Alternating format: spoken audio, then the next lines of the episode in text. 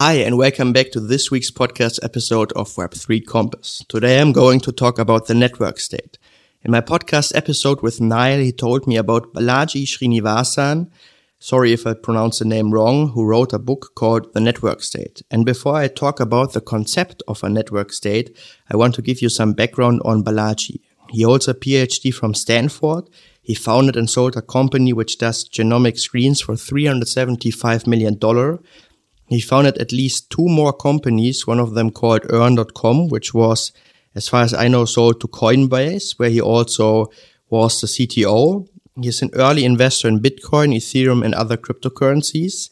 And he's a thought leader in the Web3 space. He has some extremely interesting podcast episodes with, for example, Lex Fridman and Tim Ferriss, where he also talks about other concepts, which I can really recommend you. But today I really want to talk about the network state. You can also download the book of the network state free on the website. I will link it in the show notes. Before I talk about the concept, I think it is very um, important to know what a state is. And there's a convention, the 1933 Montevideo Convention on the Rights and Duties of States. And here it says basically four aspects are necessary for a state. First, a permanent population. Second, a defined territory. Third, a government. And fourth, the capacity to enter relations with other states.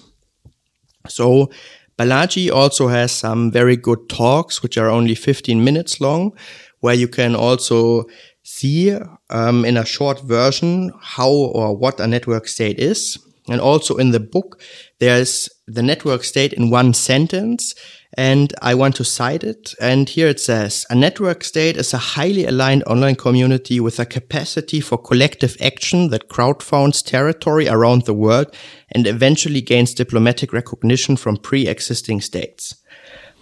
So, and in his talks, he says that starting new countries is possible, preferable, and profitable.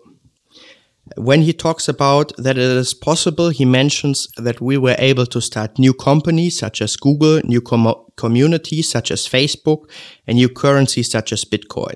And then he says it will also be possible to create or to start network states. It has the principle cloud first and land second. For example, a network state starts from members from two different cities, let's say Munich and maybe London. And we have two people in each city. And the people share the same beliefs and they share the same values. And at first, they are a community. The community grows and it grows bigger and bigger. And then maybe they have like, let's say a tax or something like that or a membership model and the community acquires land, let's say in London, and then they establish, for example, a community center. And also talking about that network states are possible Balaji mentions that most countries are small countries. If you have, for example, a community with 1 million members, um, there are, of course, some countries which are definitely smaller. And also the UN membership has grown over time. Then he also states that with su sufficient traction, diplomatic recognition becomes possible. And to the, th the second part that network states are preferable. He talks that, or he says that uh, powerless people have an alternative to failed states. And I think in his talk, he also gives the example of Venezuela. If you are a smart person living in Venezuela, the outside circumstances are really working against you and it's extremely difficult to become successful. He also says that ambitious people have now an alternative in frontier societies. I thought at this point of something I read, and I think it's from Nassim Taleb. I didn't found um, I didn't found it again, but I think he said that nationality is a bias, and this is a quite a controversial statement. And as I said before, I'm not really sure if it is from Nassim Taleb, but I read here the example that I, for example, um, I have not so much in common with, let's say, a 65 year old um, woman living next door to me um, who already had two children. And here, maybe important to know, I'm 22 years old and I don't have any children. And probably the woman has different hobbies, different interests. um, also um, probably different values. And I think this is very important that I think in today's society, as let's say a state, for example, Germany, the values um, differ. The the values differ greatly. Um, if you have the the whole political party, so let's also take the the USA. Um, it's very very torn apart, and there you have the two um, parties, and I think um, it's polarizing into two extremes. And now let's take, for example, let's say a 22 year old um, man living in uh, Bra Brazil. Um, he studied business administration and now works for a tech um, company in maybe a business role like uh, sales or I don't know, product management or whatever you want to describe as a business role. He probably um, shares more values um, with me than I share with, for example, the 65 year old woman. And very interesting, I think, is if you look at, for example, African states and you know um, how the borders were created, um, you know that there are some geopolitical problems and the the country or the citizens are not so um, homogeneous because you have, for example, um, yeah, different different groups, different religions, and um, also different values. But I think in today's um, age, also a lot of Western countries, as I said before, with the USA, um, their beliefs and values they also differ greatly. And I think the USA started, for example, with the same founding values, which I think is also one reason why they become so strong.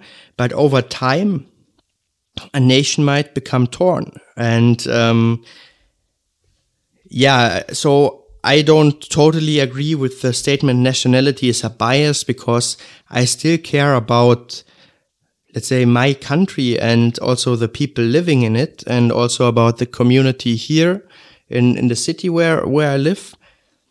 But I think it's very interesting to really reflect on why why do you identify with the other people in, in the country? And then I, I thought, for example, yeah, let's, let's see like cultural values like, um, for example, art or, um, food or, and, and all these aspects, but also food. I mean, I really like also, um, the Italian cuisine or the Spanish or let's say also, um, Asian food.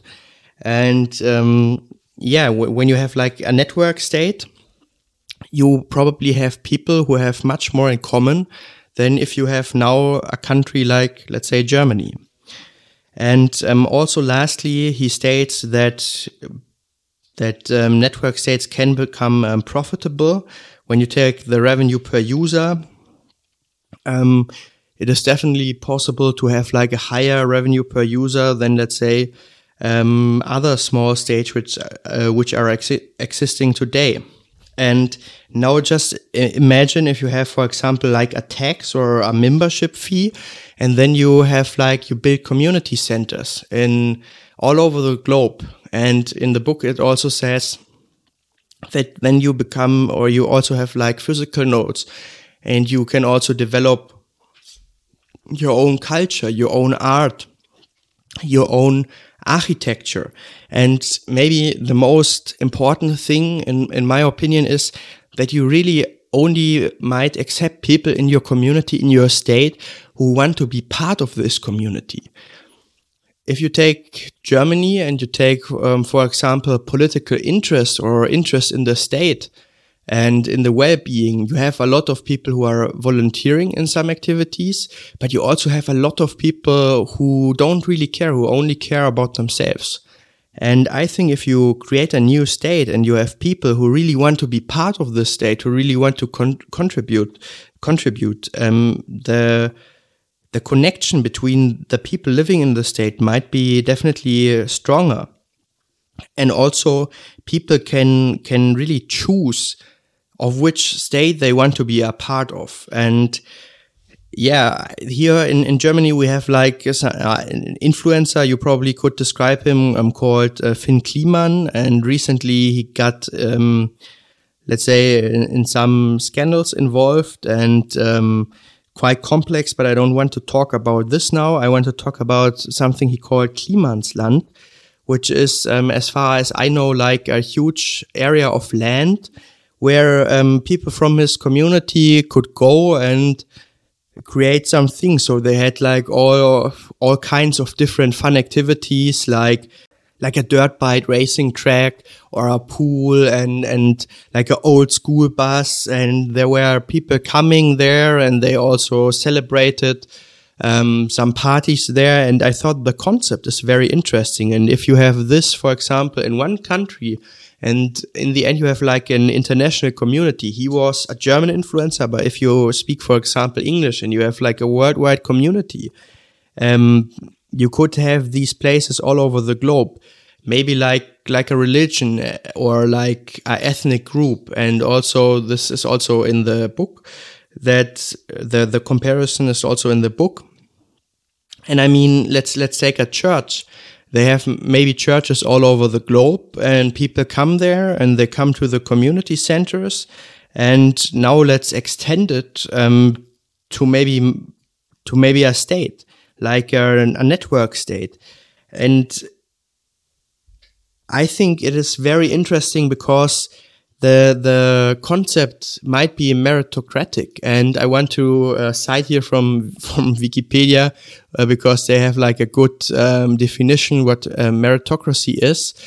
It says meritocracy is the notion of a political system in which economic goods and or political power are vested in individual people based on talent, effort, and achievement rather than wealth or social class. And I think in today's society, um, the Western world, many people have an advantage um, compared to people from from the rest of the world, only because they are born in the countries they were born in. It's a little bit like inheriting um, wealth or, or money, right? And you don't have the smartest people, maybe not the smartest people become part of a state, but um, people who just have have luck, who are lucky to be born, for example, in Germany or the USA. And I think this is is very interesting because a lot of talent in other countries is um, how do you say it um, remains undiscovered and also not um, used, not and is not fostered. And yeah, I think this is very interesting. On the other hand, also I have some some other thoughts. What happens with weak people? Let's say you create a state and you have there a lot of people who are quite smart, who are very well educated, um, or very skilled, maybe in another profession, but however smart. And um, what happens with those who might not be so smart, or those who have like serious um, disabilities, or um, had very bad circumstances. Um, who takes care of the weak? And this is something I think is also very important to ask in the whole um, creating new states um, debate, also with seasteading, where people are talking about creating new states on sea. Um, if if those new states will be selective, I I, um, I think it's it's necessary to ask who takes care of the of the weak and who pays also the taxes. And I personally, I don't want to be too politi- political, but I think a society should also be measured um, about how they care about the weakest. And yeah, however, the, the concept I think is extremely interesting. And also Balaji, I really want to consume more content of him. I also don't have finished um, the whole book. There are so many concepts I really have to dig in and really uh, read through it. Um, I can only recommend it. And I mean, it's free. And also the network as a source of truth. I think this is so interesting. If everything is protocoled on, for example, the blockchain, um, the, there you have like a truth and cannot be changed or maybe you can also reverse some things, but if you construct it that the truth cannot be changed, I think this is extremely interesting because today the winner always um, writes the history. And yeah, lastly, I, I think diplomatic recognition will be extremely hard because if you have, for example, a state where a lot of the elite will be part of, uh, I think it will be hard that that countries which are currently wealthy will accept it and um, have it more or less as a competitor to to their state model. And yeah, let me. I, I really want to hear your thoughts on the concept of a network state. I will also link the Discord. Um, maybe we can get more traction into the Discord. And yeah, have a nice um, have a nice day, and um, I hope to to meet you in person at some some point of time. And have a great day. Cheers.